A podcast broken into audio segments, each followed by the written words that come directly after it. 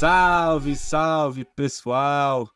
Sejam muito bem-vindos, muito bem-vindas, meus queridos amigos e amigas. Meu nome é Gustavo Arnes e esse é o podcast Que Dia Hoje, realizado aqui pelo Angatu, em parceria com a Unicesumar. Hoje vou conversar com meu grande amigo José Antônio Campos Jardim, ele que é mestrando em História pela Universidade Federal da Integração Latino-Americana, é psicólogo, teólogo, técnico em dependência química, especialista em psicopedagogia institucional e clínica e atualmente é o presidente estadual da Central Única das Favelas, a CUFA, aqui do Paraná, onde desenvolve projetos sociais, algo que ele já vem fazendo aí há mais de 25 anos nas mais de 300 favelas aqui do estado. Ele é também consultor em planos de oportunidade para governos e empresas, empreendedor social, palestrante, produtor artístico e musical, escritor e ativista. É CEO, fundador do Labuta, agência de ativista e negócios por uma agenda positiva nas favelas para transformar o estigma em carisma, as dificuldades em oportunidades, além né, de já ter dado palestra aqui no Congresso Internacional de Felicidade, palestras em Harvard, diversas universidades americanas. Zé, que alegria ter você aqui. Seja muito bem-vindo. Que dia é hoje, meu amigo? Hoje é dia de falar sobre tudo isso, né? Hoje é dia de estar com o Gustavo, é dia da gente trocar, né? Como a gente sempre vem fazendo, falar sobre felicidade, falar sobre favela, falar sobre nossa vida, falar sobre uh, os mais diversos assuntos a qual a gente aí tem um pouco de, de expertise. Sensacional.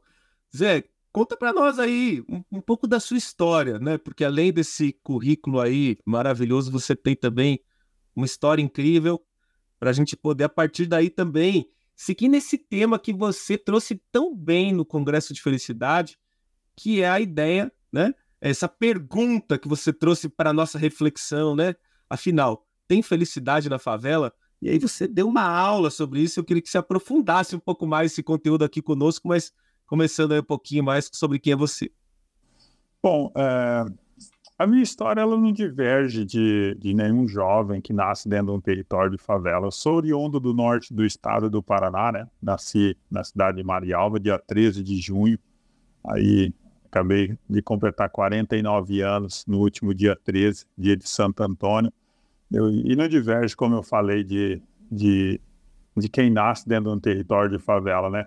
Onde as perspectivas de vida ela não ela não, não nos acompanha, né? Aonde a, a, a vontade de estudar ela não é nutrida, aonde o acesso às políticas públicas elas não fazem parte da nossa rotina. Então todo esse universo ele ele contribui para que a gente acabe nos ofuscando constantemente, né? E eu sou esse, essa pessoa, né, que estava dentro desse universo, que vivenciei múltiplas situações e, e não quero aqui ficar lamentando, né, sobre a, as dificuldades, né, de ter o, de ter o, um pai alcoólatra já falecido, pais separados, né, de ter que evadir da escola para poder trabalhar, para complementar a renda familiar, de todas essas dificuldades, como eu já falei, frisei e sempre friso nas minhas falas, né, que existe dentro desse universo de território de favela. E, e é esse jovem né, incomodado com todas essas situações e que não se deixa levar por essas dificuldades, que a partir daí é, começa, dentro de um projeto social no norte do Paraná, a, a ser auxiliado por um projeto, mas também se incomoda e como é que eu posso multiplicar isso e a partir daí eu acabo a, acessando um universo de oportunidades que pode ser realizado através do terceiro setor e, e precisei me, me formar quanto a isso e, e, e descobri aí que eu sou um analfabeto funcional quando eu fui pela pela primeira vez numa universidade particular e fiz a, a matrícula e achei que era só fazer a matrícula e fazer o vestibular e estudar, né? Não sabia que tinha que pagar. Achei, achava que todas as universidades a gente poderia entrar e estudar, que todas elas eram, sim, era free, né? não tinha, não tinha que pagar. Daí que eu fui entender o que era universidade pública e o que era universidade particular. E fiquei em último, né? Foi no primeiro curso em teologia, porque eu queria entender né, é, essa, essa criação da Terra, essa criação do universo. E ali eu tive uma grande carga de psicologia, que daí eu descobri que existe essa ideia da criação do universo, essa ideia da criação de todas as coisas, que para um é Deus, que para um é Oxalá, é, são várias, várias religiões e cada uma tem, tem a sua, sua crença, a sua finitude. E a partir dali também eu entendi que, que o indivíduo ele é constituído de, de uma psique, né? de vontades, de traumas, de dores, de alegria, de tristeza, de vontades. E eu comecei a estudar isso a fundo, inclusive é, toda a minha base de, da, da, psicologia é dentro da psicanálise. Né? O meu o meu trabalho é na psicanálise, eu estudo a psicanálise. Não sou um psicanalista, né? Eu estudo a psicanálise, eu sou psicólogo. E a partir dali eu comecei a estudar os traumas, né? E todo o processo de transferência do indivíduo. Aí me deparei com algumas situações em relação também ao uso e abuso de substâncias é, químicas. Comecei a estudar por que, o indivíduo precisa de substância para ser feliz, né? A gente pode entrar no, no tema aqui agora, né? Por que, que uns usam né, a substância para buscar essa felicidade, para se expor, para poder é, ter a, todo esse processo de, de euforia, de alegria, né, de se neutralizar. Então, eu comecei a estudar, e aí fui para a questão de estudar dependência química, depois a psicopedagogia, e, e continuo estudando, né? E também fui para dentro da, da universidade atrás de, de, de estudar, fazer mestrado e tem, tem, tentar entender aí agora o território de onde eu venho, né? Por que, que esse território é, ele não, não está dentro da academia sendo discutido, né? Por que, que a academia não discute a favela, né? Então foi aí que eu comecei a, a ver, observar e levar esse tema. E aí tá, eu tô dentro da minha história de vida, tá dentro desse, desse universo de, de, de situações, né? E como eu disse, não, é, não difere, né?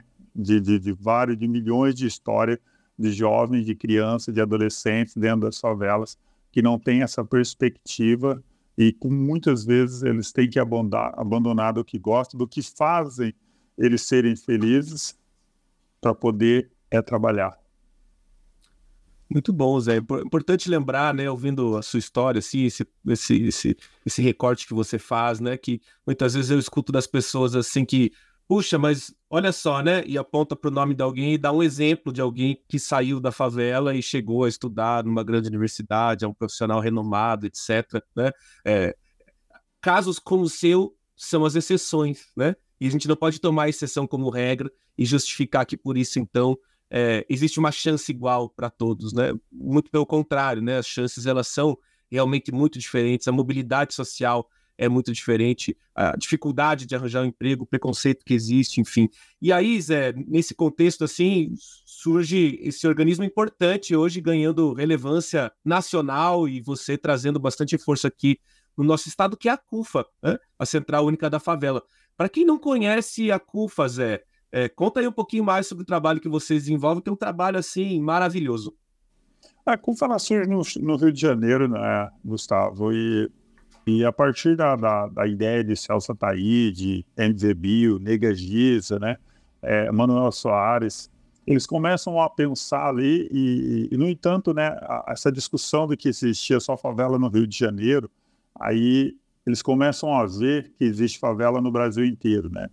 E a partir daí eles, eles propõem que essa, que essa ferramenta, que essa tecnologia social seja é, utilizada em todo o território nacional.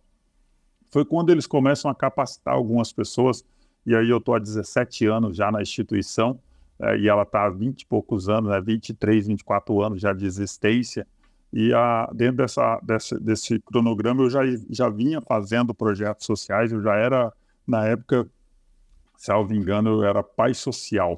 Eu tinha uma casa com crianças, a gente tinha 15, 15, 15 crianças, eu e a, a minha esposa Luciana, ela era mãe social e era pai social, e a gente cuidava de criança, e estava ali com aquelas crianças e estava batendo, correndo e tal, e, e foi aí numa das, numa das reuniões que eu fui convidado a conhecer a instituição, e pelo que eu já fazia, e o Manuel Soares também no Rio Grande do Sul fazia algo parecido e acabou se encontrando as ideias e tal. e eu tive o acesso à, marca e fiz todo o processo de qualificação. Primeiro coordenei uma cidade né, no norte do Paraná chamada Cambé, depois coordenei a região norte, aí depois fui convidado a fazer parte da a, a coordenar a instituição no estado e consequentemente hoje eu coordeno a, a, instituição no sul do país. Então os três estados que fazem aí a conjunção do sul sou eu que coordeno todas essas ações. Inclusive, uh, abri a CUFA em Londres, abri a CUFA em Boston e abri a CUFA também no Uruguai, eu, a partir de toda essa relação que eu tenho com a instituição. E ela virou um selo social, uma tecnologia social que ela trabalha dentro do território de favela. E, e no, no, início, né, a, a partir da, do hip hop, a gente tinha, tem muito essa relação com o hip hop, que é da onde a gente surge, da onde a gente vem e a gente começou a entender que a gente precisa falar sobre negócio, sobre empreendedorismo, sobre o quarto setor. A gente tem aí grandes ações como a Expo Favela, que dá visibilidade a, aos empreendedores. Então, hoje, eu, costumo dizer, até quando a pessoa questiona o que, que vocês fazem, né? É mais fácil perguntar o que, que nós não fazemos, né? Nós vamos desde uma Expo Favela até lá um campeonato de, de, de, de futebol lá de quadra dentro da própria favela, a reforma de quadra, a distribuição de renda, a distribuição de cestas básicas. Então, a, a CUF é isso, né? Ela é uma mistura de muitas cabeças, de muitas pessoas pensando junto e como proporcionar, é, podemos chamar aqui de políticas públicas dentro da favela. Puxa, que maravilha, Zé. Trabalho assim tão importante, né? Que você vem aí realizando. Fiquei curioso para saber sobre a CUFA Londres, a CUFA em Boston. Como é que funciona essa CUFA internacional, Zé? Cara, o, a gente tem ali um olhar para a realidade desses territórios, né? Que também, como eu falei, favela, ela não muda. A favela do Rio, aqui no Paraná, a favela de São Paulo, a favela em qualquer lugar do mundo, ela é favela. Porque a favela, ela parte da necessidade é, de políticas públicas, ou podemos dizer, da ausência de políticas públicas, né? aquele território passa a ser um território vulnerável, seja na área da educação, seja na área do saneamento básico, seja na área da segurança. Ele passa a ser, ou da própria habitação, né, que é o, é o tema mais recorrente em relação à favela. Todo esse processo faz com que aquele território ele passe a ser um território de, de favela. O que o IBGE muitas vezes chama de bolsão de pobreza, de aglomerado subnormal, algumas pessoas chamam de comunidade, e regiões alagadas do Brasil eles chamam de palafita e tal, a gente costuma dizer que é favela. Porém, nesses lugares não diverge, né? Tem todos os problemas sociais que a gente encontra aqui no Brasil. E a gente tem como foco também, dentro desses territórios, atender o, os brasileiros que existem nesses países. É uma das nossas do, dos nossos pontos, né, de estar tá, é, se aproximando, principalmente de filhos de imigrantes, né, é, para estar tá trabalhando a cultura. Um exemplo, a, a CUFA de, de Londres, ela trabalha tanto com o inglês, com o espanhol e com o português. Sabemos da dificuldade para quem imigra, né? Então ela faz toda essa relação. Os filhos, né, dessas, desses imigrantes, eles precisam aprender a língua materna, né? Então a gente trabalha com o português. E da mesma forma nos outros países, além de, de outros, outros projetos. Lançamos em Paris agora a Expo Favela, que vai ser realizada também internacionalmente na Europa. Que beleza. Expansão aí realmente interessante, Zé. Você mencionou o quarto setor, né? E eu já vi você falando bastante sobre isso, trazendo dados, né? Pode comentar um pouquinho mais aí conosco, Zé? Então, quando a gente pensa, Gustavo, em quarto setor, né, a gente tem que desmistificar um ponto, né? É, que, o, que há no, principalmente no nosso país, no Brasil, que o terceiro setor ele não pode trabalhar como recurso, né? Que a gente não não, não podemos falar sobre empreendedorismo, sobre lucro, né? O, o diferente é que a gente não pode reter lucro dentro das instituições. Isso não existe né, a, a, a, essa regra máxima, né? De um VP ele ir ali acumulando, né? E ele ganha ou o, os sócios ganham, né? Então, dentro de uma, de uma instituição são associados, porém ela pode movimentar lucro. Então, a gente é, começa a trabalhar de uma forma diferenciada quando, aí voltando para a CUFA, quando a gente abre dentro a Favela Road, e dentro da Favela Road, hoje a gente tem mais de 28, 28 empresas dentro desse conglomerado de, de, de atividades, é, vendendo serviço. Um exemplo, nós temos a favela Log, que ela faz todo o fluxo de, de entrega dentro das favelas, isso de Natura, de grandes marcas dentro da favela. Ah, mas por que isso? É porque uh, esse indivíduo que está ali dentro do território, ele sabe o beco, a viela, ele sabe a Dona Maria, ele sabe... Vamos lá, né? Nós pegamos é, Paraisópolis, onde a gente tem uma favela log. São 300 e poucas mil pessoas vivendo dentro desse território. Como é que a gente pega um, um, um, cidadão que mora do outro lado da cidade, que vai cruzar a cidade com a moto para entrar dentro dos becos para fazer entrega? Então ele vai gastar o dia. É inviável para ele. E quando você tem um, um motoboy ali de dentro, ele sabe, ele cresceu ali, ele sabe toda a, dinâmica daquele lugar, né? Todos os becos e viela onde mora fulano, quem é parente de, de ciclano. Então é muito mais fácil para fazer essa entrega. Então, aí nós estamos falando do quarto setor. É dentro dessa, da nossa instituição, a gente criou uma favela hold que ela gera emprego, que ela movimenta recursos financeiros. Isso a gente chama de, de quarto setor. E a favela movimenta bastante recurso dentro da economia, né, Zé? Sim, nós estamos falando de um território, Gustavo, que tem 17,9 milhões é, de habitantes. 17,9 milhões de habitantes, isso em todo o território nacional.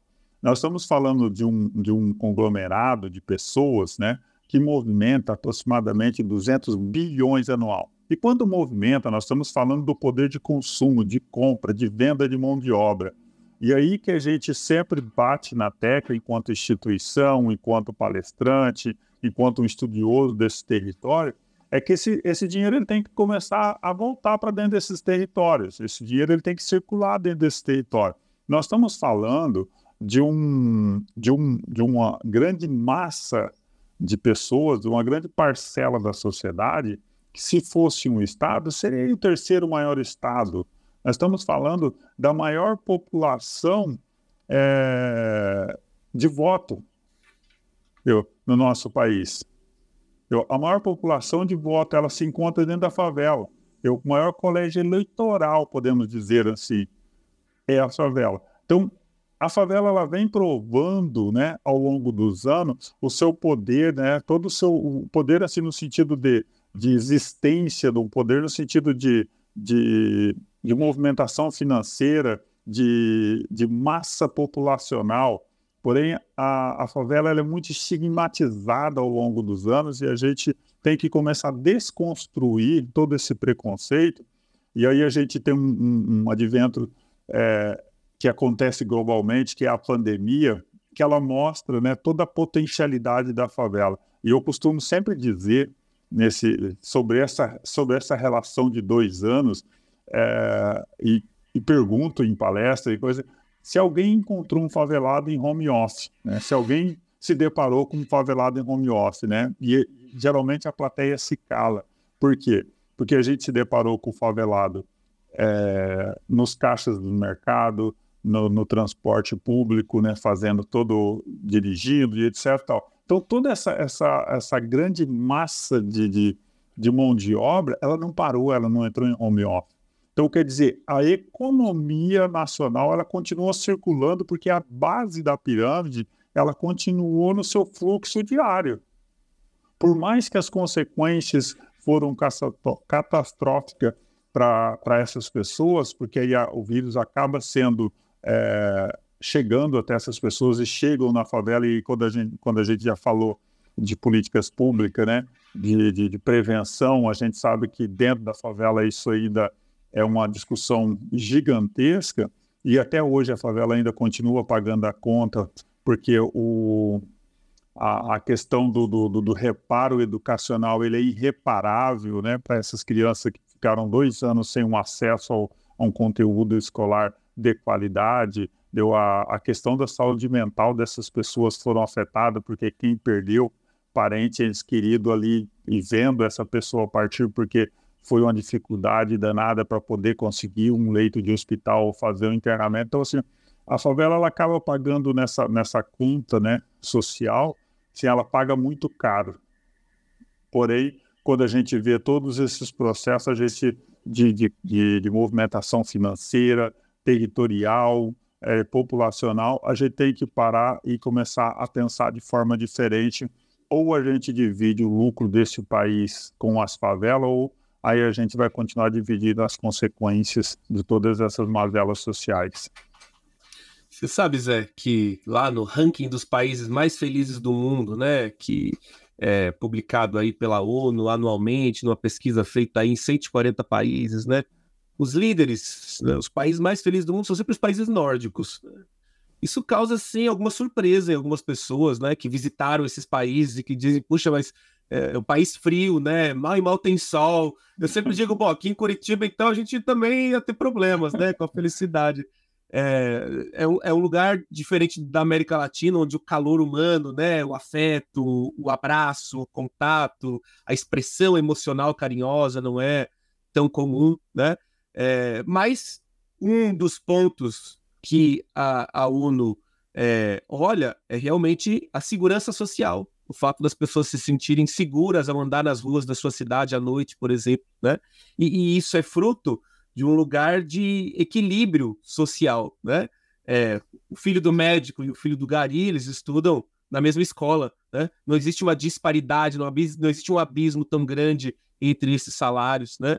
É, uhum. Um dos pontos debatidos, né, é que muitas vezes é preciso abrir mão de um certo luxo para que você possa ter essa igualdade social. Né? É, isso faz muito sentido, isso vem de encontro, né? Diversas pesquisas aí que vêm buscando compreender qual que é a relação, afinal, entre dinheiro e felicidade, entre bens materiais e felicidade. E aí a gente tem as pesquisas assim indo para muitos lados, mas até hoje tendo assim poucas conclusões, né? É, o que a ciência compreende é que existe sim um impacto, né? É, a, a a construção de segurança né, na vida, quer dizer, saber que você tem a possibilidade de ter um seguro, né, saúde, um seguro de vida, é, saber que você tem, é, é, você vai ser atendido dentro das suas necessidades quando necessário, que você tem a possibilidade de uma construção educacional, que você tem uma habitação, que você tem acesso à possibilidade de trabalho, isso tudo conta, isso tudo importa. Né? Uh, mas eu queria te ouvir um pouco, Zé. É, você falou lindamente sobre isso no quinto Congresso Internacional de Felicidade, né? Respondendo a pergunta: existe felicidade na favela? Como, como você é, bem frisou, né, Gustavo? A, a questão financeira ou, ou, o poder de compra do indivíduo, ele pode proporcionar seguranças em alguns aspectos ou algumas necessidades é, do indivíduo. E isso proporciona uma tranquilidade que, consequentemente, ele está mais, eu, eu vou dizer assim, está mais liberto a ser feliz, né?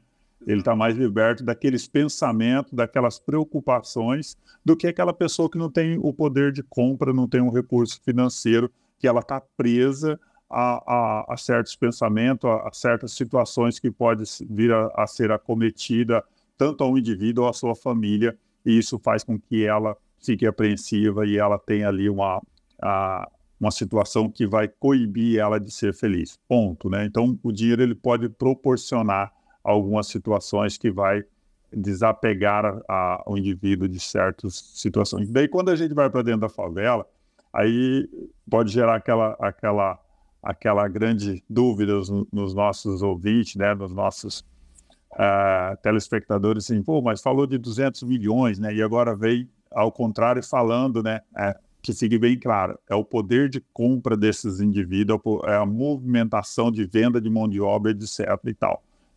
Então, quando a gente pensa é, relação dinheiro, favela, felicidade, nesse triângulo, ou a gente pode ir aumentando, colocando outras, outros sinônimos né, dentro dessa, dessa conjugação verbal aí, para entender esse território e entender a palavra felicidade, eu sempre digo é, e faço uma, uma, um, um parêntese em, em relação à, à, questão da carência. Né? Eu vejo muito o pessoal usar a palavra carência quando se determina em relação ao território de favela. Ah, as pessoas carentes, as pessoas carentes. Eu sempre digo que carente é um estado emocional do indivíduo e não do território. Né? Então, a, aquele território ou aquela família, aquele indivíduo pode ser carente de um milhão.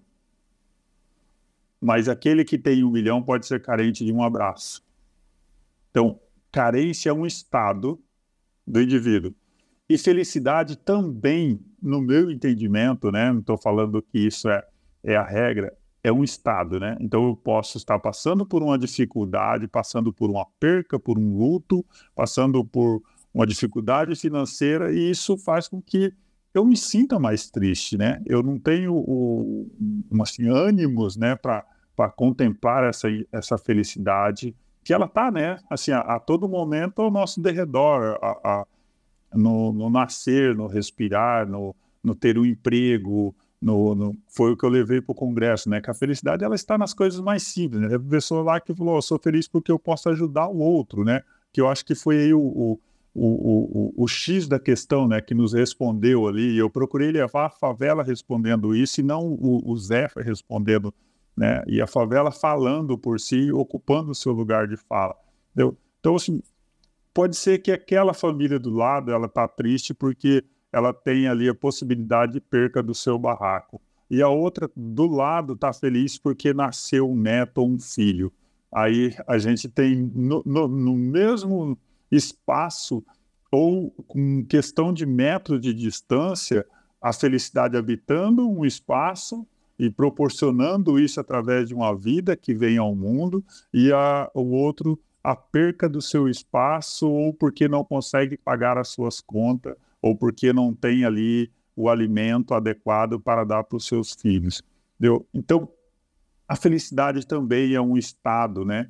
E por mais que a gente possa procurar, mas qual é o estado que eu se encontro, né? Qual é o estado que eu me encontro? E aí a gente pode fazer várias reflexões, né? A cada duas, três horas nós temos é, uma mulher sendo agredida no Brasil, né? Como é que as mulheres estão, né? Estão felizes, não estão? Deu a cada 23 minutos um jovem negro é assassinado e esse jovem, assim, 99% é de dentro de favela. E como é cada 23 uma família chora, uma família está triste, né? Como é que essa família vai recuperar a sua felicidade, a sua alegria? Deu? Então, quantas pessoas não têm o que comer na data de hoje, morando dentro desses territórios, porque vive da coleta do reciclado e a gente sabe que o material, devido à pandemia, extinguiu na, nas ruas e aumentou a população recolhendo material, material reciclado. Entendeu? Então, assim, são várias situações que a gente começa a pensar e analisar, né? Então, para quem está num condomínio, não estou fazendo nenhuma crítica aqui em relação a quem tem ou quem não tem. Eu estou fazendo reflexões. Né? Então, assim, para essa pessoa que tem a condição, que, que nasceu é, já com um futuro programado, a felicidade ela, ela, ela, ela abre a porta e todos os dias está ali, né? A felicidade de poder projetar uma férias de final de ano, de poder estudar numa boa universidade, entendeu? enquanto o sonho que dava felicidade para esse jovem é estudar e continuar sonhando em ser um médico, um advogado, porém ele tem que abandonar a escola para complementar a renda familiar e vai viver a sua vida frustrada porque ele não teve a condição de, de continuar os seus estudos. Né? E isso a gente sabe o, o quão é frustrante para a gente quando a gente acaba por abandonar algo para poder sequenciar outras situações, mas que é para o bem coletivo, não é que vai me dar felicidade, não é não está no, no, particular. Eu, então, assim, a felicidade desse território é uma situação ainda que precisa ser discutida e estudada a fundo. Eu, a, a, ONU ela pode falar de forma geral sobre felicidade, relacionar dinheiro.